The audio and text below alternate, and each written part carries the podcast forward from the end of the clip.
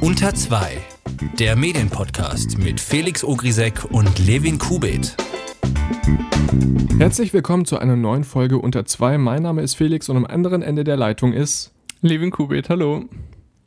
Unser Intro klingt zwar schon ziemlich cool, aber die Tagesschau hat jetzt ein noch besseres, nämlich in A Cappella.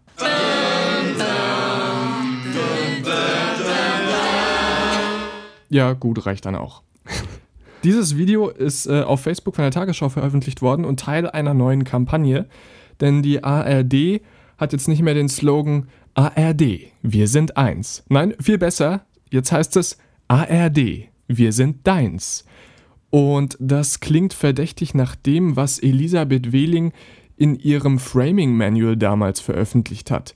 Der ein oder andere mag sich erinnern, Anfang des Jahres ist bekannt äh, geworden, dass Elisabeth Wehling ein, ein Framing Manual ähm, geschrieben hat, schon im Jahr 2017 für die ARD, wie sie sich öffentlich positionieren soll, um eine bessere Wahrnehmung zu haben. Und tatsächlich geht diese Kampagne genau in die Richtung, die auch dieses Framing Manual ähm, ausgelegt hatte. Äh, spannend dabei ist, dass die ARD damals gesagt hatte, man wolle das nur als Gedankenanstoß intern verwenden und nicht für eine komplett neue Kampagne. Ja, aber eins steht fest, ähm, so schön wie du das gerade eben vorgesprochen hast, du könntest da auch mitmachen. Oh, danke, danke, danke. Weißt du, wo ich nicht mitmachen will? Wo? Bei Preisverleihungen, die geschmacklos sind. Ja, ich hatte ja letzte Woche einen, einen Witz auf Kosten des, des Zeitbrunnen-Kontras zu privater Seenotrettung, aka oder soll man es lassen? Und diese Woche habe ich dann gesehen, dass genau dieses Stück für den Theodor Wolf-Preis in der Kategorie Meinung nominiert wurde. Aber hey, also Meinung soll, an, an Meinung soll man sich ja reiben können und hat ja bei dem Stück wunderbar geklappt. Ah, ja, ja, ja. Was sind unsere Themen diese Woche, Felix? das große, große, schwere F-Wort und verfickte Scheiße, ich will es nicht sagen, es ist Facebook. Außerdem dann noch ähm, der Kampf oder die Trennlinie zwischen, zwischen Journalismus und PR, die vom Vorsitzenden des Deutschen Journalistenverbandes so ein bisschen aufgehoben wurde. Fangen wir mit Facebook an. Mark Zuckerberg hat eine ziemlich öffentlichkeitswirksame Woche hinter sich. Er und weitere führende Facebook-Mitarbeiter haben mehreren Medien Interviews gegeben, in Deutschland unter anderem der FAZ, dem Spiegel und der ARD. Das Interessanteste war aber der Gastartikel, der in der Washington Post und auf Deutsch auch in der Frankfurter Allgemeinen Sonntagszeitung erschienen ist. Darin hat er zum Erstaunen vieler vier Vorschläge zur Regulierung des Internets geliefert.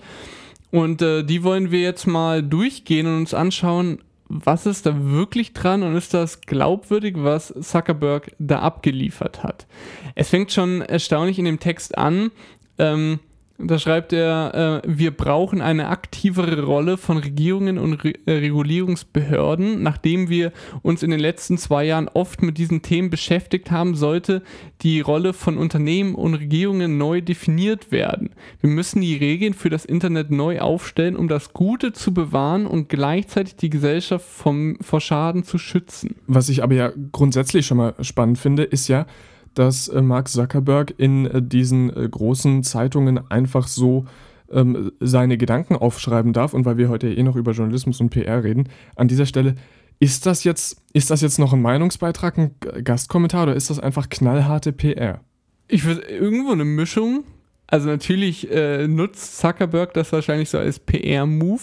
Und ähm, wir werden nachher wahrscheinlich noch dazu kommen, wieso es eigentlich einer ist. Ähm, aber trotzdem ist es, ja, es ist halt eine Form vom Gastbeitrag gewesen, ja. Mhm, denn also, was mir aufgefallen ist bei diesen vier Punkten, ähm, bei jedem dieser Punkte ähm, sagt er erst, was Facebook alles sein soll, was sie toll machen und wo dann Regierungen irgendwann später mal noch handeln könnten. Das ist das, was ich sehr interessant finde. Ähm, Beispiel, erster Punkt. Ähm, Erstens, was unzulässige Inhalte betrifft, Doppelpunkt Facebook gibt jedem eine Stimme. Dies eröffnet viele Möglichkeiten, vom Erfahrungsaustausch bis hin zur Gründung gesellschaftlicher Bewegungen. Blablabla bla bla bla bla und später dann irgendwann, ja, Propaganda und Hassrede ist alles nicht so schön. Ja, wollen wir einfach mal ähm, die vier Punkte so nacheinander durchgehen und uns das anschauen? Genau, ja.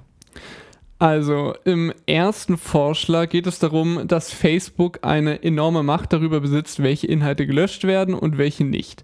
Zuckerberg schreibt da, dass er aus der Politik häufig zu hören bekommt, dass Facebook zu viel Macht darüber habe, was gesagt werden darf und was nicht, und er stimmt dem zu.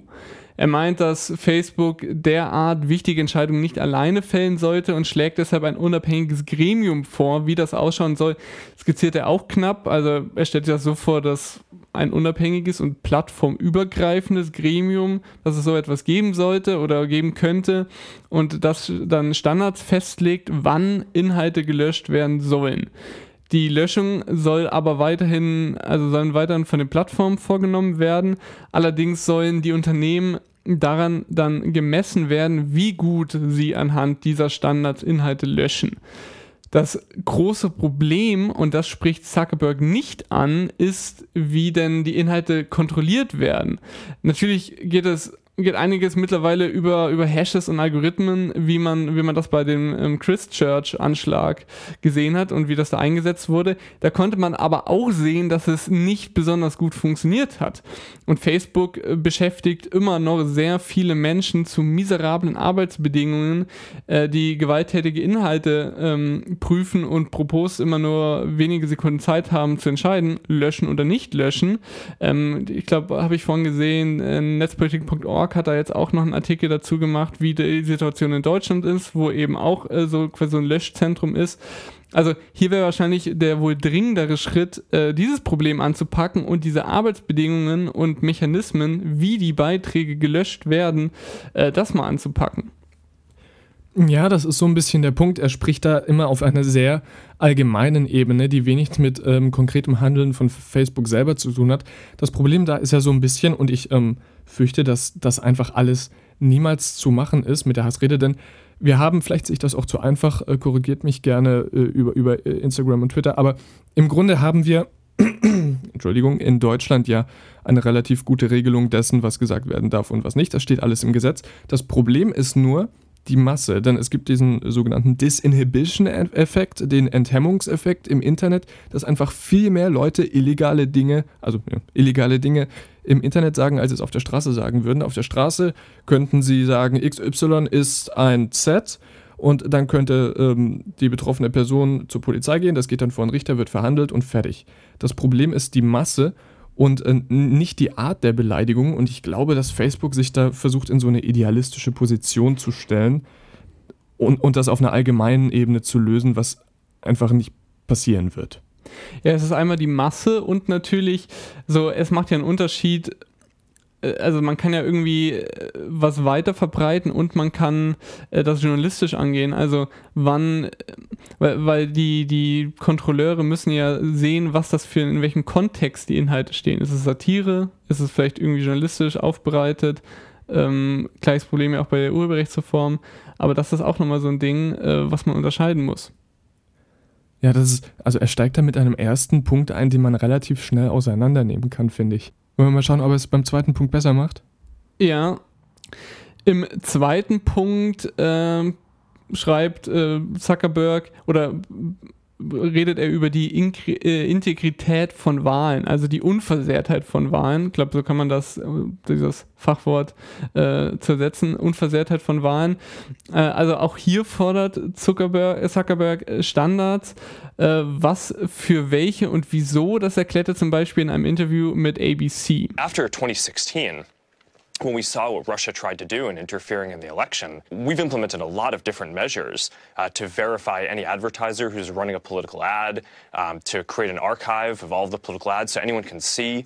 But one of the things that's unclear is actually what is the definition of a political ad? All of the uh, laws primarily focus on a candidate and an election, but that's not primarily what we saw Russia trying to do. You know, what we saw them doing was uh, talking about divisive political issues. And the goal wasn't actually to advance the issue forward, it was just to rile people up and be divisive. Äh, Zuckerberg möchte also Standards, wann eine Anzeige politisch ist. Äh, mit politisch motivierten Anzeigen hatte Facebook ja bei mehreren Wahlen in letzter Zeit zu kämpfen. Besonders problematisch wird es, wenn politische Akteure Anzeigen nur in äh, oder nur für bestimmte Gruppen schalten, die besonders für die Inhalte empfänglich sind. Äh, sogenannte Dark Ads agieren dann unter dem Schirm der breiten Öffentlichkeit. Facebook hat für Anzeigen mit politischem Hintergrund auch mittlerweile ein Archiv erstellt, in der die Anzeigen durchsucht werden können. Ähm, Zuckerberg möchte also Standards für politisch motivierte Anzeigen. Er meint, dass Regierungen äh, über die nötigen Mittel verfügen, derartige Einflussnahmen zu unterbinden.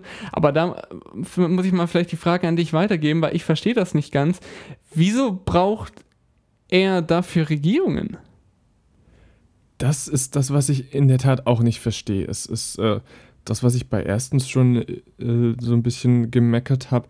Er versucht da irgendwie so einen Aktivismus an den Takt zu legen, aber gleichzeitig das Ganze auf eine, auf eine Regulierungsbehörde, wenn man das so nennen will, weiterzuschieben, die ihm sagen, was er tun soll und was nicht. Und ich glaube, dass es da, dass es im Konzern Facebook nicht an gescheiten Menschen scheitert, die irgendwie so ein ethisches äh, Grundverständnis haben und daraus eine Kommission bilden könnten oder die sich einfach Leute reinkaufen, die sich mal äh, einen Nachmittag bei Häppchen zusammensetzen und überlegen, was ist fair und was nicht. Ja, also ich finde schon nach Punkt 2 merkt man so ein bisschen, dass Zuckerberg sich da so ein bisschen aus der Verantwortung nehmen will, so zumindest mhm. mein Eindruck. Da hast du vollkommen recht, wobei ich bei Punkt 2 durchaus ähm, ein, ein berechtigteres Anliegen äh, finde als bei Punkt 1, wo ich es fast schon ein bisschen utopisch halte. Bei zweitens ist es so ein bisschen die, die, die faule Nummer, sich aus, dem, aus der Affäre zu ziehen. Mhm. Aber grundsätzlich äh, halte ich es schon für nicht schlecht, auch wenn der Gesetzgeber da dann irgendwie ähm, Regeln zum Wahlkampf aufstellen würde. Ja, das stimmt. Also äh, Zuckerberg schreibt auch, glaube ich, dass es dass, oder es gibt es gebe Regeln für Wahlkämpfe, aber er äh, redet vor allem von den quasi von den Perioden äh, zwischen den Wahlkämpfen, also wenn kein mhm. Wahlkampf ist, dass er quasi für die Bereiche gerne was hätte. Ähm, aber ich weiß nicht, also politisch motivierte Anzeigen, da lässt sich doch würde ich sagen, mit nicht allzu großer, nicht allzu großem Aufwand irgendwie Kriterien festlegen, wann das einer ist. Also zum Beispiel, wenn das irgendwie, äh, wenn der Inhalt politisch ist, äh, wenn der Akteur, der diese Anzeige schaltet, äh, irgendwie in einer gewissen Weise mit Politik in Beziehung steht. Oder grundsätzlich, wenn, wenn, wenn aus, aus dem Ausland irgendwas Politisches gesendet wird, das ließe sich ja irgendwie kategorisieren. Das stimmt. Ich bin gerade so ein bisschen am Überlegen. Ähm, ich meine mal gehört zu haben, das ZDF hat intern so eine, äh, so eine Richtlinie, dass vor äh, vier Wochen vor Wahlkampf keine politischen Gäste mehr. Äh, ich glaube, es ist länger. Talkshows. Ich glaube, es ist länger, davon. oder? Also ich glaube, mindestens sechs Wochen. Böhmermann ist doch da mal drüber gestolpert mit seinem mhm. Schulz und Böhmermann, wo sie dann eine Sendung komplett verschieben mussten, weil er das nicht wusste. Ähm, aber also ja, sowas, sowas gibt's. Das ist von uns beiden nur gefährliches Halbwissen. Aber grundsätzlich finde ich es ja interessant, dass sonst bei den öffentlich-rechtlichen es zwischen diesen Perioden keine, äh, keine Regulierungen gibt, außer eben die Ausgewogenheit bei Talkshows. Mhm. Ähm, aber sonst haben die eben eine Redaktion, die das dann eben dafür sorgt, dass es ausgewogen bleibt. Und das ist das, was Facebook sich halt auch zulegen sollte. In Vorschlag 3 äh, feiert Mark Zuckerberg erstmal die DSGVO. Er hm. fände es gut, wenn mehr Länder so etwas äh, hätten wie eine Datenschutzgrundverordnung. Äh, interessant ist folgender Satz. Ähm, es sollte einen Weg geben, wie Unternehmen wie uns zur Rechenschaft zu ziehen, indem Sanktionen verhängt werden, wenn wir Fehler machen das ist vor dem Hintergrund ziemlich lustig, dass es ja Facebook war, das sehr gegen die Einführung der DSGVO war und auch dagegen lobbyiert hat. Und, und sowieso, also mal ganz ehrlich, Facebook braucht keine Datenschutzgesetze, um den Datenschutz der Nutzer ernst zu nehmen. Facebook könnte jederzeit damit beginnen, Datenschutz ernst zu nehmen. Und ähm, wie, wie ernst das Facebook mit Datenschutz ist, könnte man, äh, konnte man dann ironischerweise diese Woche auch gleich äh, wiedersehen. Einmal hat Facebook äh, nämlich manche Nutzer irrsinnigerweise nach den Passwörtern ihrer Mail-Accounts gefragt.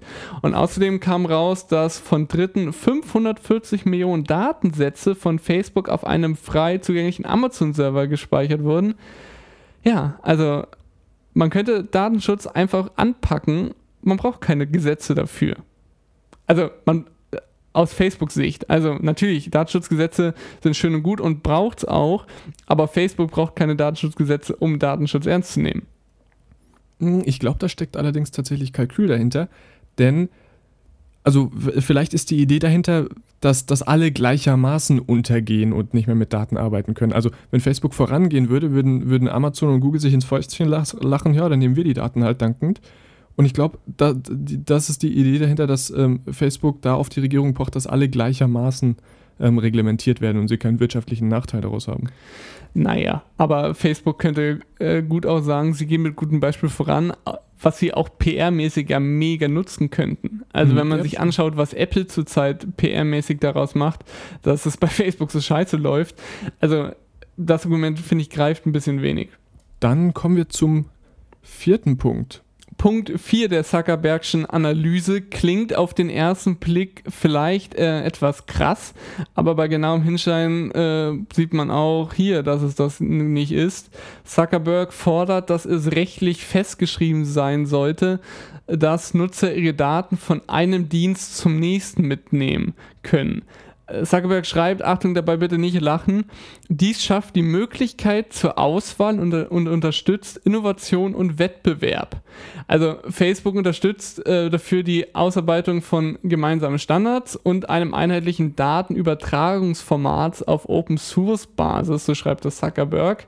Äh, wieso der Vorschlag jetzt gar nicht so krass ist, sieht man bei der folgenden Frage wohin könnte ich denn mit meinen Daten hingehen? Zu welchem Dienst möchte ich mit meinen Daten hin? Facebook hat äh, keinen ernstzunehmenden Konkurrenten. Die Zuckerberg hat eigentlich so die Konkurrenz selbst aufgekauft. Daher ist die Forderung so nach einer Datenportabilität irgendwie keine wirklich dringende. Ja, man könnte ja zu Google Plus, ah nee. Ja, also man muss natürlich äh, noch dazu sagen, es gab in der Vergangenheit durchaus Experten, die das gefordert haben. Aber jetzt mal so in der Praxis, wo, wo, wo, wo will ich mit meinen Facebook-Daten hin? Mm, Twitter, LinkedIn. Ja, was. Äh, wieso? Also, was, was ja. sollen denn da meine Daten? Also, was hätte es unbedingt jetzt für krasse Vorteile? Ja, das ist so eine Forderung, die einfach nichts kostet, aber einen gut dastehen lässt. Also ich, ich finde, ich finde dieses, diese, diesen Text, äh, den Zuckerberg veröffentlicht hat, der ist äh, von vorne bis hinten löchrig und dann doch ein bisschen schnell zu durchschauen, dass das jetzt, also dass, dass sie nicht zur Heilsarmee geworden sind.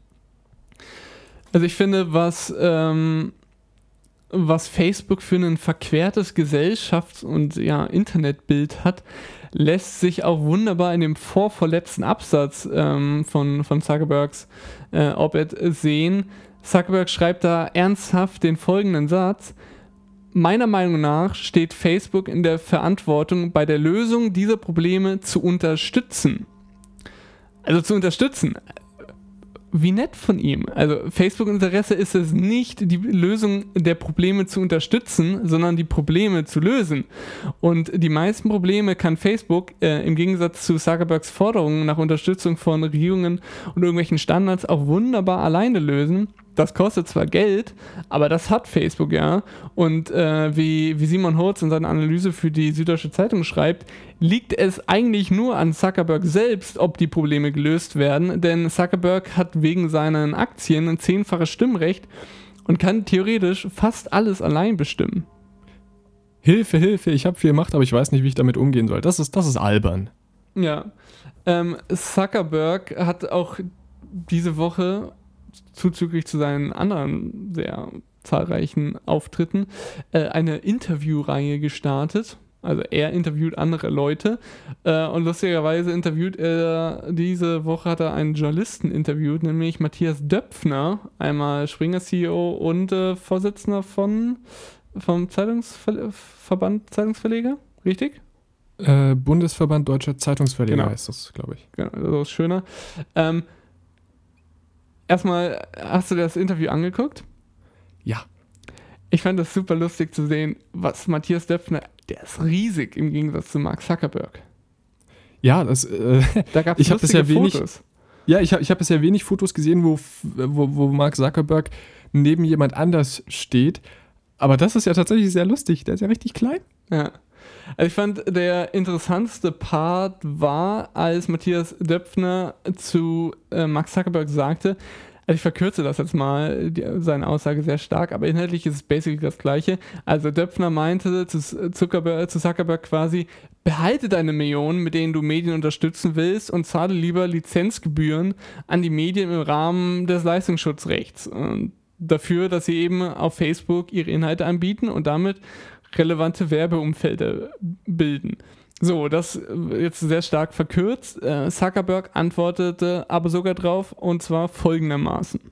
Yeah, that's definitely something that I think we can we should be thinking about here because the relationship between us and the publishers is different in a surface where um, where we're showing the content um, on the basis of of us believing that it's high quality, trustworthy content, um, rather than just okay, you followed some publication and now you're going to get the stream of, of the things that they publish. So I think that, that that makes a lot of sense and there's a lot of details to work out there. But, um, but it's one of the things that, that I'm quite optimistic that could make this more sustainable. Also ich finde, so das, was man hier äh, zu hören und zu sehen bekam, ähm, ist so das, was so das ganze Interview zieht. Ähm, beide reden so ein bisschen über ihre Standpunkte und Zuckerberg sagt dann immer, ja, ja, stimmt, ja, ist wichtig und sagt dann, stimmt ihm quasi immer so zu, aber mal ganz ehrlich, er wird sowas nicht freiwillig umsetzen. Nee, das glaube ich auch nicht, denn äh, so wie sie es jetzt machen und, wie er es ja auch beschrieben hat, dass äh, sie das äh, selber kuratieren wollen, was gut für den Nutzer ist, das ist ja nun mal auch ein Teil deren Geschäfts, von deren Geschäftsmodell. Also äh, er wird jetzt sagen, ja klar, wichtiger Aspekt, müsste man drüber nachdenken, aber wir machen es so, wie wir es wollen am Ende. So ein bisschen passend zu unserem nächsten Thema hat Facebook äh, zurzeit beim Daily Telegraph eine Kampagne mit Native Advertising gestartet. Also nicht zur Redaktion gehörende Mitarbeiter schreiben dann da gesponserte positive Artikel, die dann beim Daily Telegraph erscheinen, natürlich mit einer Kennzeichnung. Native Advertising wird ja oft heiß diskutiert, aber darum soll es jetzt nicht gehen, sondern um PR. Felix, was hat PR oder hat PR etwas mit Journalismus zu tun? Nein, und damit ist das Thema beendet. Schön, dass ihr zugehört habt. Wir sprechen darüber, weil äh, Daniel Buß für das Medienmagazin ZAP einen Beitrag gemacht hat, in dem es äh, ja um PR und Journalismus geht. Buß stellt das vor allem entlang eines Beispiels eines Audiojournalisten äh, dar, der auf der einen Seite als freier Journalist Beiträge zum Beispiel für den Deutschlandfunk macht und auf der anderen Seite auch für Unternehmen Corporated Podcast produziert.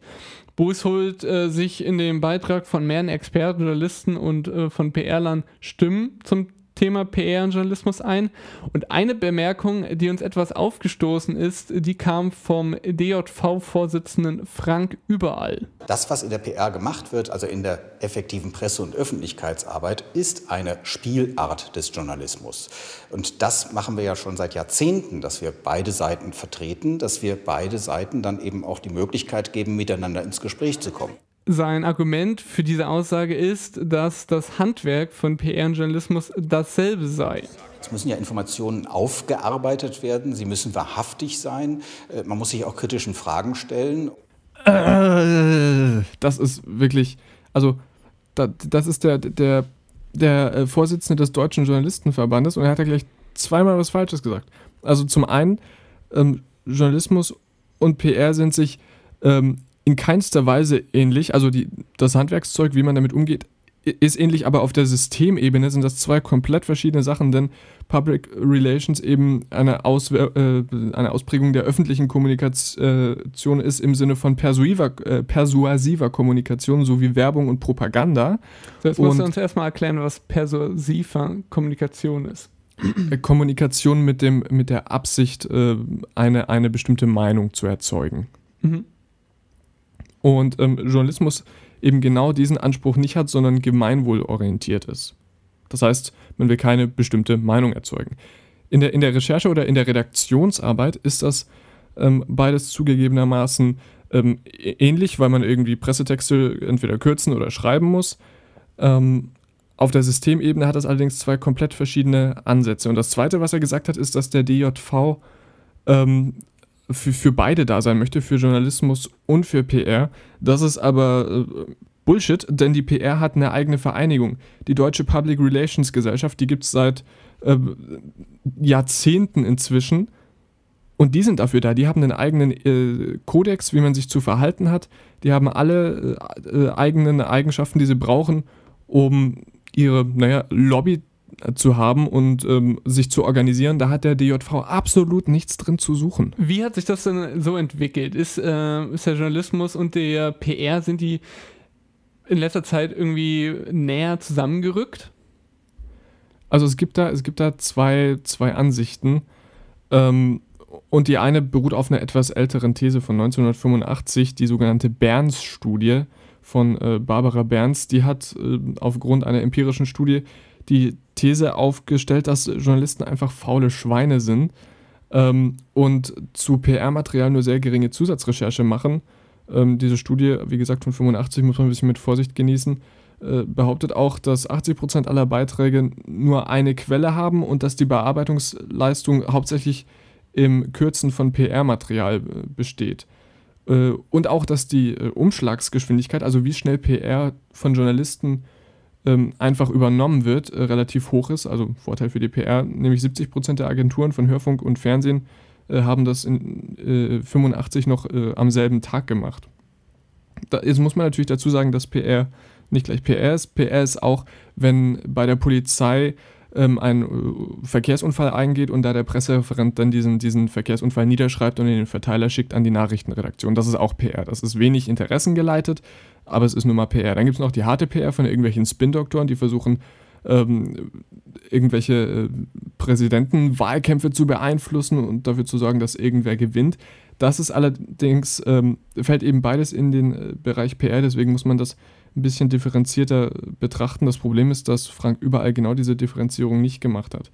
Die, die ähm, These jedenfalls ist, dass ähm, die Journalisten und ihre, ihre Recherchekraft, dass die von der Öffentlichkeitsarbeit quasi ausgehebelt wird, weil sie einfach ein zu gutes Angebot bekommen, von dem sie sich wenig äh, an dem sie sich wenig abarbeiten müssen. Und genau diesen Eindruck, gegen den man ja arbeiten könnte, auch um, das, um den Journalismus ins bessere Licht zu, zu rücken, äh, genau gegen diesen Eindruck argumentiert jetzt Frank überall, was wirklich maximal unglücklich für, für die öffentliche Darstellung, also für die PR des Journalismus ist. Ähm, viel geschickter wäre es, wenn man da mehr darauf pocht, dass es beides ähm, faire Mitspieler sind, also das äh, Intereffikationsmodell aus der Kommunikationswissenschaft, das äh, darauf beruht, dass beide sich äh, aufeinander anpassen und in so einer Art Wechselwirkung, also ganz platt gesagt, dass es ein Yin- und Yang-Muster-System ist, wie sich das äh, beides beeinflusst. Ähm, Aber das haben wir ja, oder?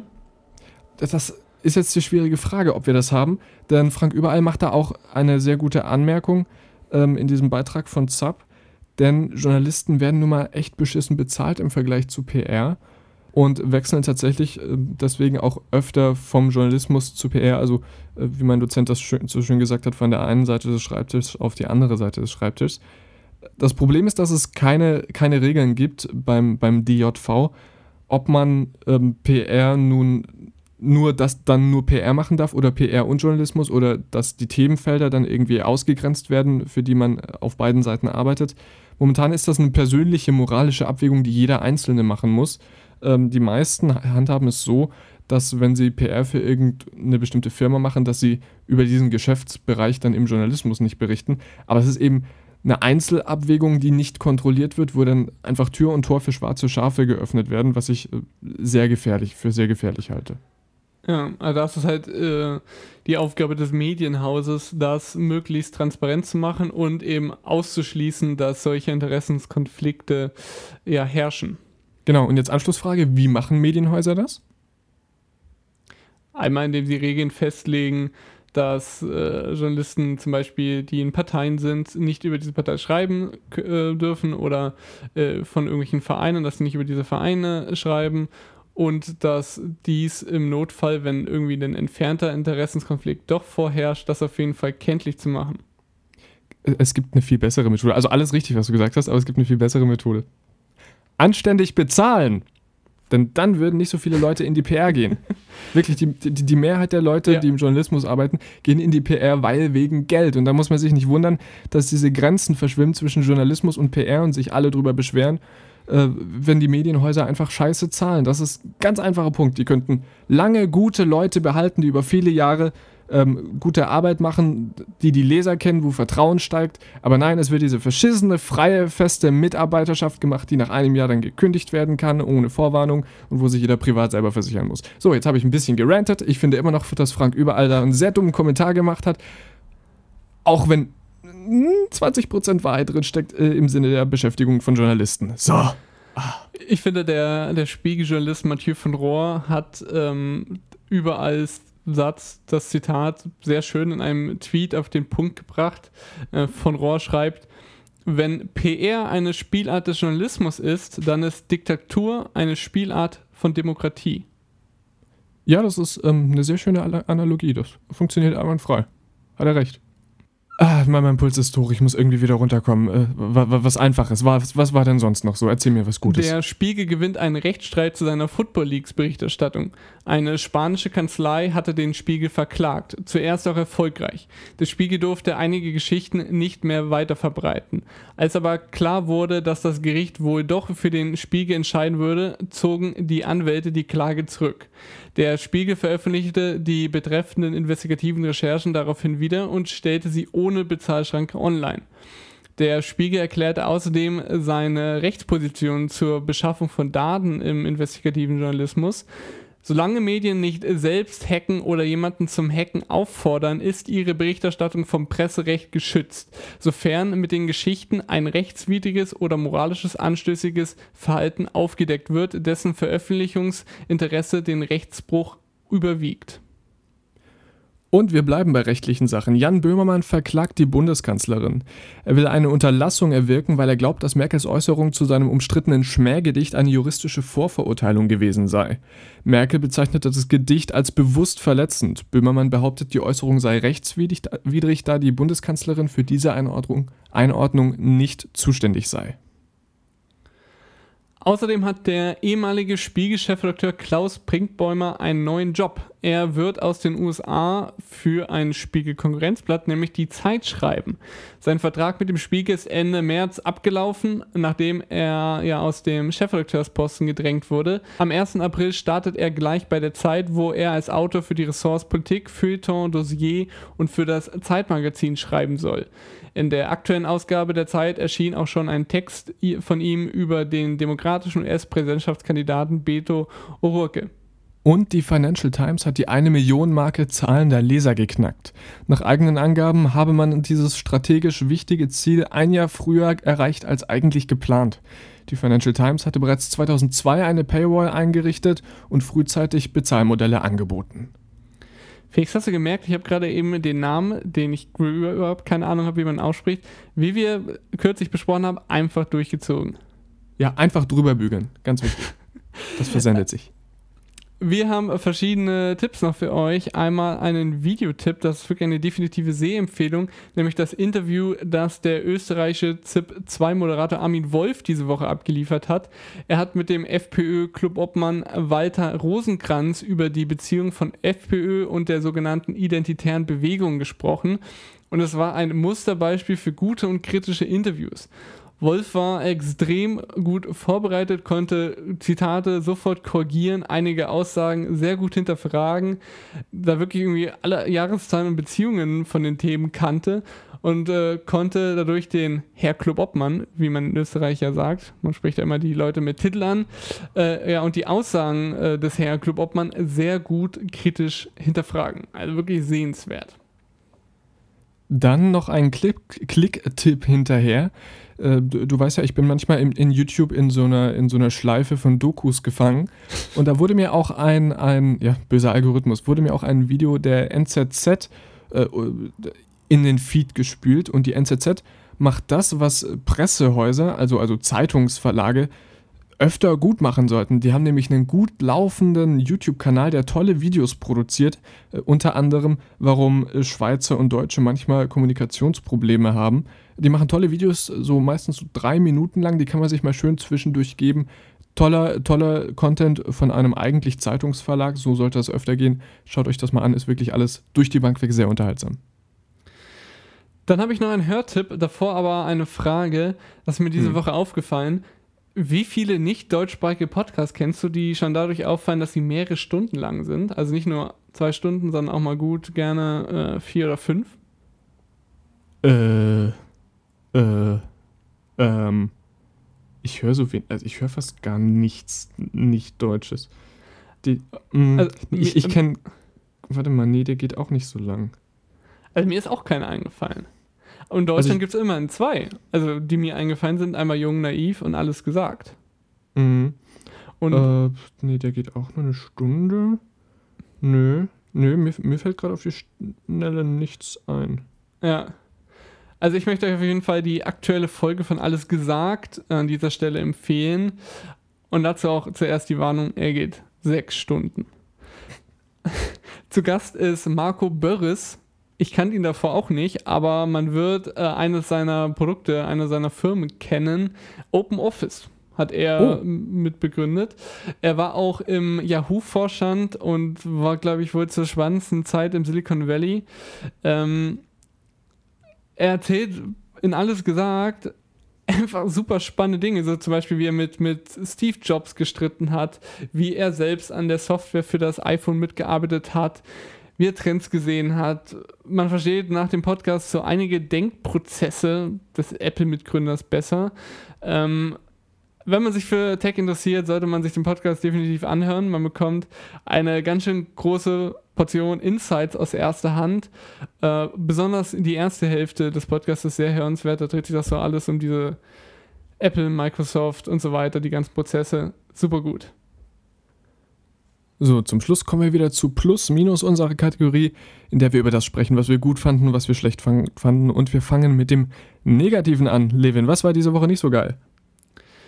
Ich würde dir gern die Überschrift eines Spiegelartikels vorlesen, samt Mhm. des Artikelteasers. Und dann will ich von dir hören, äh, was du von diesem Artikel erwarten würdest und was du nicht erwarten würdest. Also, Okay. der, der Text heißt Ende einer Wunderwaffe. Und so wird er angeteasert. Der Bericht von Sonderermittler Robert Mueller hilft Donald Trump. Sind seine Gegner in Politik und Medien eine Wunschvorstellung zum Opfer gefallen? So, was würdest du erwarten als Leser und was nicht? Ähm, unter Robert Muellers Kopfkissen wurde doch kein Atomsprengkopf gefunden. Okay, auf dieser Ebene habe ich es jetzt nicht gemeint. Ich meinte eher so artikeltechnisch, so ähm, Artikelart und so weiter. Ach, das, das würde ich. Für, das ist ein 0815 Standardbericht, der erklärt, warum irgendwer doch nicht so aussagekräftig ist, wie man eigentlich gedacht hatte und das deswegen gut für Trump ist. Und was würdest du nicht erwarten? Ähm, ein Interview? Okay, also, ähm, also was ich finde, nachdem man ähm, äh, den, den Teaser gelesen hat, äh, einmal auch eben weil der Teaser davon nichts zu erkennen gibt und B, weil äh, es sich um den Spiegel handelt und nicht um die Zeit. Ähm, im zweiten, schon im zweiten Absatz fällt ein Ich und ein Mich. Also, what the fuck? Nein. Das soll irgendwie eine Erlebnisschilderung von, von dem sonst sehr guten USA-Korrespondenten Christoph Scheuermann sein, aber wieso nicht vom? Und also das kann man in der Zeit machen, aber bitte, lieber Spiegel, werdet nicht zur Zeit und bleibt bei euren hintergründigen Analysen. Ich sehe schon, ich sehe schon die Überschrift in der neuen Titanic. Ich, mich, Fragezeichen, jetzt ist dem Spiegel alles egal, Ausrufezeichen. Schäbig dieser Sittenverfall. Was äh, hat dir diese Woche nicht gefallen, Felix? Ich bin ja ganz froh, dass es diese äh, Stil, dieses, dieses Stilmittel war, das dir nicht gepasst hat. Äh, Ich habe mich gefragt, was haben wir denn für Arschlöcher in Deutschland? Also, es ist negativ, ich glaube, ich darf Meinung haben, nicht? Ja, ja. Jetzt bin ich gespannt, Schön, was schön. kommt. Hashtag Abschiebe-Challenge auf Twitter. Oh. Was für Vollidioten haben wir denn? Das ist unfassbar. Es gab auf Twitter den Hashtag Abschiebe-Challenge, bei dem Vollidioten sich gegenseitig nominiert haben, um zu veröffentlichen, wen sie gerne abschieben würden. Also natürlich alles irgendwie AfD rechts außen, äh, irgendwelche NPD-Vorstände. Wie menschenverachtend und verblödet kann man. Hey, bei der Bundeszentrale kannst du kostenlos ein Grundgesetz bestellen, da steht alles Notwendige drin zur Menschenwürde. Das, oh, Kinder, hab ich mich auf. Ich reg mich übrigens immer noch auf. Das meine Fresse, wie geschmacklos das ist.